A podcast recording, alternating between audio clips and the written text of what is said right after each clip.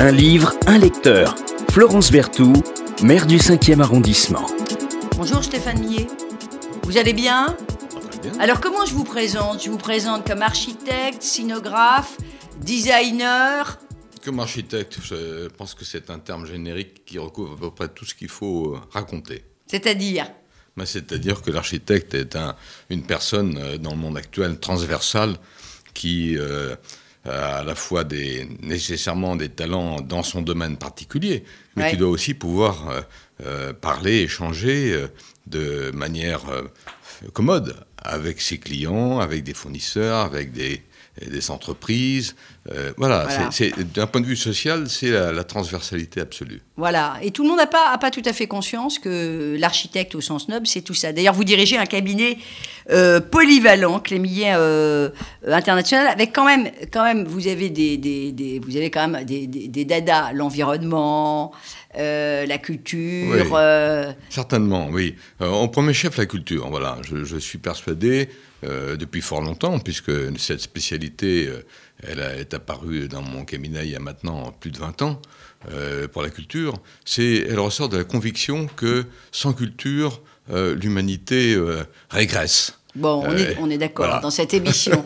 Mais c'est bien que la culture aussi, elle irrigue, elle irrigue tous les métiers. La manière d'a- d'appréhender, euh, la manière d'appréhender l'architecture avec cet angle culture, ça donne quoi, par exemple? Euh, Ça bah, se traduit assez concrètement Bien entendu, parce que dans tous dans la les manière de domaines. concevoir, dans la manière de, de penser l'espace. Voilà, alors d'abord dans le domaine strictement culturel, puisque euh, notre spécialité euh, se manifeste d'abord dans les lieux de spectacle, donc voilà, qui sont fermés actuellement. Donc c'est très très dur pour eux et pour nous. On a une Donc, pensée pour eux, vraiment. ouais. ouais, bon. Et donc ça ces c'est la première évidence, c'est-à-dire qu'on s'occupe de, de la plupart des grands théâtres parisiens, par exemple, et de beaucoup de salles d'enfance. Ça c'est une activité strictement culturelle. Mais derrière, même quand on se préoccupe de logement, euh, on a les mêmes, euh, les mêmes approches, c'est-à-dire euh, rechercher la dimension de, de- sociale de relation entre les personnes, euh, savoir mesurer euh, avec sensibilité euh, le rapport entre les parties privatives, les parties collectives, les parties intermédiaires. Le Voilà. bien-être, le Voilà. partage. Tout euh, ça, ça fait partie euh, d'une approche culturelle de l'architecture. Bon. Euh, merci, merci pour cette entrée en matière. Moi, j'aime beaucoup présenter euh, euh, ce qui fait euh, un peu aussi le sel de, de- de nos- de nos invités. Alors, même si c'est, on reste un petit peu sur sa fin, euh, parce qu'évidemment, on voudrait, euh, avec vous, Stéphane Millet, parler encore plus d'architecture. Pour ceux qui vous connaîtraient pas, je rappelle que notamment, notamment, vous avez reçu un, un grand prix d'architecture de, de- de l'Académie et vous présidez toujours l'association des grands prix de, oui, toujours, de Rome. toujours, Bon. voilà. Donc ça, c'est c'est euh, ça, c'est une très très belle présidence. Vous savez, il y a des présidences honorifiques, mais la présidence de l'association des Grands Prix de Rome, euh, c'est quelque chose. Alors vous avez euh, choisi une auteure qui est une auteure qu'on adore adorer, qu'on déteste, euh, qu'on adore détester aussi, qui est euh, Amélie Nothomb. Euh, les aérostats, on va parler des aérostats, et puis de, de- de ce titre aussi, qui est, qui, euh, évidemment, euh, est, est- est, comme toujours chez Amélie Nothomb, symbolique. Mais pourquoi Amélie Nothomb Pourquoi? Parce que Vous aimez bien? J'aime beaucoup, j'aime beaucoup, euh, peut-être aussi par provocation parce qu'elle est tellement décriée bêtement euh, dans certains milieux, euh, voilà, qui, qui font jeu euh, de critiquer à tout va euh, les gens qui ont trop de succès. Euh, c'est un voilà, une manie euh, assez commune en, en France. Ah, et je vrai. trouve et je trouve que c'est une personne qui, à tous les coups, je dirais, touche son but en termes de littérature, avec des petits ouvrages en général, c'est pas des gros bottins, hein, sa Non. production, euh, mais euh, je prends, euh, le, le- je crois c'est l'avant-dernier, ou en tout cas un des récents qui s'appelait Soif, Ah. c'était un petit bijou. Qui s'imagine dans l'esprit du Christ. Oui, voilà, voilà. Alors, euh, Et et, qui qui- raconte euh, Voilà. ça de la, euh, voilà, à la première Absolument. personne, Et du procès du Christ à sa voilà. résurrection. Et qui crée des situations euh, euh, tout à fait euh, euh, géniales en termes euh, Euh, c'est vrai qu'elle a. Alors, elle a l'air de, déranger. Elle, a l'air de, de, déranger. Euh, et on va revenir là-dessus parce que en littérature, euh, définitivement, il n'y a pas de morale. Mais la morale, c'est peut-être justement de ne pas en avoir et de pouvoir s'ouvrir l'esprit.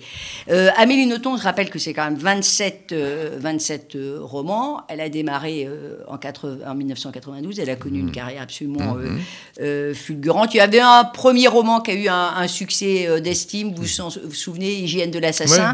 Et puis après, avec stupeur et tremblement, c'est parti. c'est exactement ce que vous dites 500 000 exemplaires.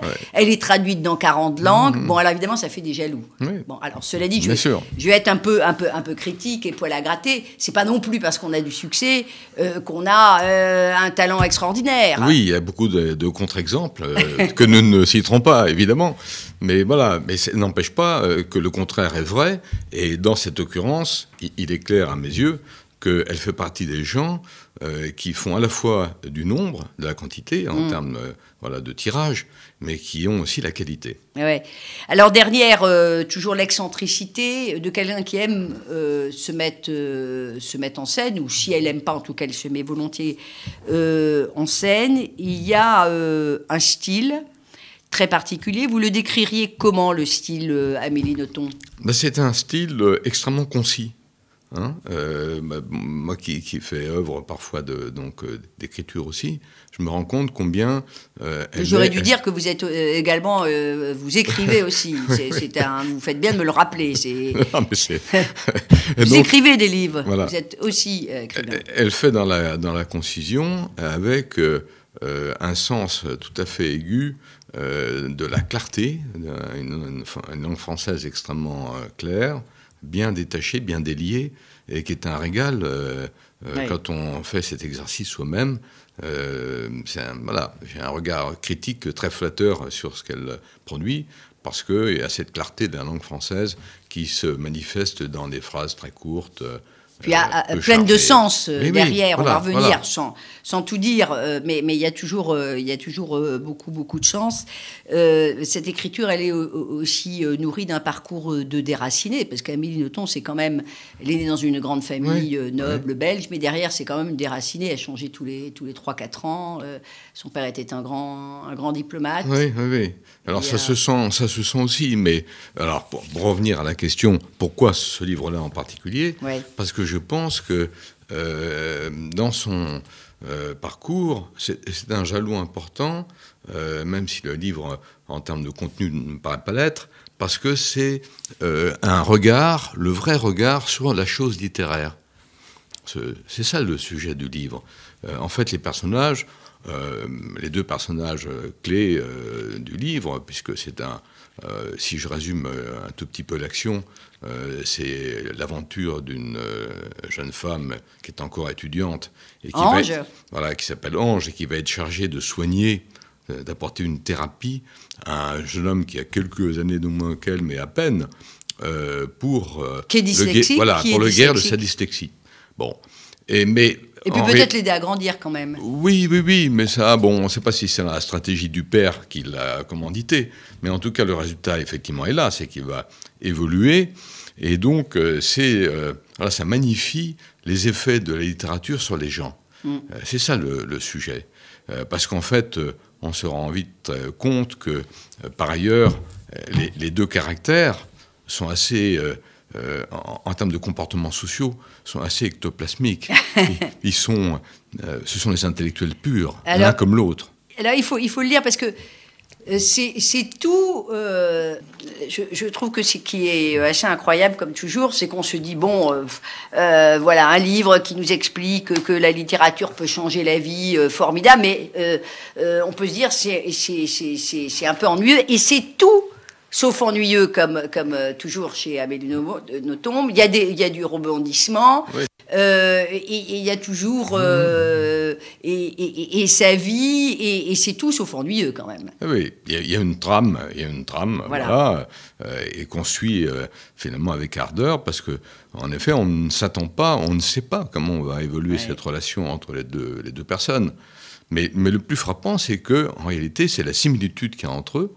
Euh, et ce rapprochement qui se fait assez rapidement, euh, au propre figuré d'ailleurs. Vraiment, lisez-le. Alors, les aérostats, c'est quoi? Parce qu'elle a toujours des, des, des titres euh, incroyables. Donc, les aérostats, Mais les les aéro- aéronefs. Oui, les aérostats, je pense que parce que euh, tout ce débat euh, du- de l'ouvrage, il est, j'allais dire, stratosphérique. Il, il est- il plane euh, au-dessus euh, des individus. D'ailleurs, elle s'appelle Ange. Ouais, Enfin, quand on regarde Bien les noms de personnages, le garçon s'appelle Pi. Oui. Enfin, il y a tout un- il y a une espèce d'ambiance, euh, on va dire, dématérialisée des personnages. Et ce sont des gens qui sont, euh, voilà, qui sont nuageux. Oui. Ils sont là-haut. Ils sont là. il y a- il y a des-. Il y un gaz qui est plus léger que l'air, donc l'aérostat, c'est Voilà. un aéronef hein, euh, Voilà. qui, Il qui flotte. au-dessus de l'air. Ils flottent. Il flotte. et d'ailleurs, en fait, ils se, ils se comprennent au mieux lors d'une visite euh, effectivement Bon. concrète. Alors il faut, il faut lire parce qu'on va pas, on va Non, pas on va pas évidemment tout tout, tout, tout vous dé- dévoiler. Euh, Est-ce que Stéphane Millet, euh, vous pensez vraiment que la littérature, ça peut changer la vie? Bien sûr. Bien sûr, sinon je ne serais pas là. J'aurais pas peut choisi. changer la vie. euh, Oui, oui, changer la vie, bien profond- peut changer la vie, qu'elle peut accompagner et aider la vie. Bien sûr. Peut changer la vie, car là, c'est la littérature peut euh, changer euh, la vie. Oui, la littérature via la lecture. Attention, hein, c'est très important. hein. Euh, c'est la lecture, c'est l'exercice de la lecture, là, qui devient un révélateur extrêmement puissant, puisque euh, on est confronté à une personne qui ne peut pas lire correctement. Les dyslexies, c'est ça, hein, qui a des problèmes vraiment de lecture Mm. Ouais. euh, et, et d'interprétation. Voilà. Et voilà. Mais Et- Ange, elle lui dit, Ange dit, euh, il faut, c'est ça qui est assez incroyable, c'est que euh, il faut démarrer par euh, souvent ce que, ce que tout le contrat de ce que préconise quand même une partie des profs, des professeurs, il faut démarrer par des ouvrages qui sont a priori des ouvrages pas faciles. Donc là, on y va carrément. C'est la métamorphose de Kafka, c'est le rouge et le noir de Stendhal. ouais. Alors que ce qui est extraordinaire, c'est que cet élève dont on a l'impression que bon, euh, non seulement il s'intéresse pas à la littérature, mais il comprend Mmh, pas grand-chose. Euh, alors là, euh, c'est une espèce d'explosion incroyable. Et puis on a un rapport maître-élève qui s'inverse presque à un moment donné. Le père qui aurait voulu que son fils lise le rouge et le noir en une nuit n'aurait-il pas pu songer pendant les 16 années précédentes à, à l'initier au bonheur euh, de la lecture? Est-ce que c'est pas ça finalement euh, le problème? Mais on en a un deuxième qui est nous vivions, je, je- je Mmh, lis des, paragraphes, nous vivions une époque ridicule où imposer à un jeune de lire un roman en entier était vu comme contraire aux droits de l'homme. C'est quand même, c'est quand même si vrai. C'est vrai, et c'est une provocation justifiée. Mais je pense que le, j'allais dire le clou du spectacle, c'est quand même que sa véritable métamorphose, elle se fait sur l'Iliade. L'Iliade, qui lit encore l'Iliade aujourd'hui? Qui aurait le culot, de, de- dans un enseignement, on va dire, euh, public, qui aurait le culot de faire lire à ses élèves l'Iliade? Euh, on peut le lire aussi sous différentes formes, hein, des formes un peu, un peu expurgées. Justement, c'est Euh, c'est ce qu'on raconte là. Euh, et euh, c'est un passage d'ailleurs qui m'a beaucoup touché parce que moi, on m'a fait lire l'Iliade. Euh, un professeur de français m'a fait euh, Mmh. lire euh, l'Iliade et l'Odyssée version expurgée, certes. Mmh, mmh. Euh, et euh, quand je lisais l'Iliade et l'Odyssée, très jeune, euh, à 11-12 ans, je me disais, mais c'est complètement fou de nous faire lire ça, ça n'a ni queue ni tête. euh, c'est... Et des décennies après, et là je ne suis plus toute jeune, euh, je me souviens, c'est peut-être le livre qui m'a le plus marqué finalement, l'Iliade et, et- et- et l'Odyssée. Et, Oui, oui, oui, oui, et je trouve que ce passage est assez incroyable. Oui, parce que au, au premier abord, surtout pour quelqu'un de très jeune, et c'est très bien raconté d'ailleurs dans le livre, il y a un côté rebutant à ces énumérations qui n'en finissent pas, jusqu'au moment où on découvre toute la poésie qu'il y Bien a sûr. dans les noms, dans la récurrence des formules, voilà. Et, et- et- et c'est ça qui est intéressant dans la découverte que va faire ce garçon qui est plutôt un esprit scientifique et qui va accrocher en réalité Bien sur euh, Homère plus facilement Bien sûr. euh, voilà, que Et- sur... Et, euh, peut-être, et peut-être aussi parce que finalement, chaque roman, chaque vrai roman, est soit une Iliade, soit euh, une, une Odyssée. Odyssée. Iliade, c'est plutôt euh, le chaos, les injustices, euh, la guerre. Et puis, bah, l'Odyssée, c'est le voyage. Mais la spécificité, c'était quand même, alors surtout, on, faut surtout pas qu'on raconte la chute, mais c'est vraiment que définitivement, il n'y a pas de morale. Oui, il y a toujours un côté amoral. Amoral. chez elle. Et qui fait le, le- le sel. aussi euh, de, de- Absolument. et la force aussi du, du- propos, parce que ça nous oblige à réfléchir. Il n'y a pas d'interdit dans ces livres. Il n'y a pas Voilà. d'interdit. On sent que et c'est pas une stratégie. C'est ça pas gratuit. Voilà, c'est pas une stratégie. On sent pas que c'est pas de la provocation voulue à chaque fois. Oui. C'est simplement euh, un itinéraire, euh, voilà, une itinérance de- des- des- des- des héros qui se fait naturellement. Voilà, donc il y a toujours un peu d'étrangeté. Euh, c'est c'est assez, euh, je dois dire, toujours un peu roboratif. euh, Oui. bon, euh, parce que derrière, il y a plein de références. euh, bon, il y a le Diable au corps aussi. Oui, oui, oui, de, Radiguet. de- de Radiguet, le, le- le bal du comte d'Orgel, la princesse de Clèves. tout Mais ça est assez. On, sent qu'elle se régale en même temps. Oui. hein. C'est vrai, on, on sent qu'elle se régale et elle, elle nous amène à nous, à nous régaler. Euh, c'est assez incroyable. Vous nous lisez un petit, un petit passage au hasard pour voir un petit peu cette langue parce que euh, c'est Oui, c'est assez incroyable. euh, Alors il y a plein de passions aussi, des passions qui peuvent passer, pas- pas- pas- euh, qui peuvent passer pour étranges. hein, euh, la passion pour les euh, des, des voilà, oui, plein de petites choses comme ça, mais qui ont ont un sens. Voilà, alors je, je prends là au hasard, vraiment au hasard, d'habitude on dit ça mais c'est pas vrai, mais là c'est vrai. Euh, donc je tombe sur, euh, donc on est dans un échange bien entendu entre les deux héros, et il y en a donc... euh, Donc, l'élève et le maître, voilà, ça comme ça. Et, et voilà, et Ange reprend donc la main. La mythologie c'est ma spécialité. Vous ressemblez à une jeune Athéna. On vante l'intelligence de cette déesse et on a raison. Mais on oublie toujours de parler de sa beauté. Or, Athéna est très belle sur toutes ses effigies. Si j'étais à ce point belle, on me l'aurait déjà dit, répond-elle. Non, nous sommes des Nordiques, des gens qui ne disent rien d'aimable. Jules César écrit le plus grand bien de nous dans Des Bello Gallico. Omnium gallorum fortissimi sunt Belgae. On parle bien sûr des Belges, vous avez compris. Il ajoute ce passage moins connu. Les Belges, grâce à leur proximité avec les Germains, sont restés constamment en guerre. Leur éloignement par rapport aux provinces du Sud les a empêchés de s'amollir au contact des marchands. Dit comme cela, nous avons l'air d'un peuple de héros que nous ne sommes pas pourtant. En réalité, nous sommes des brutes.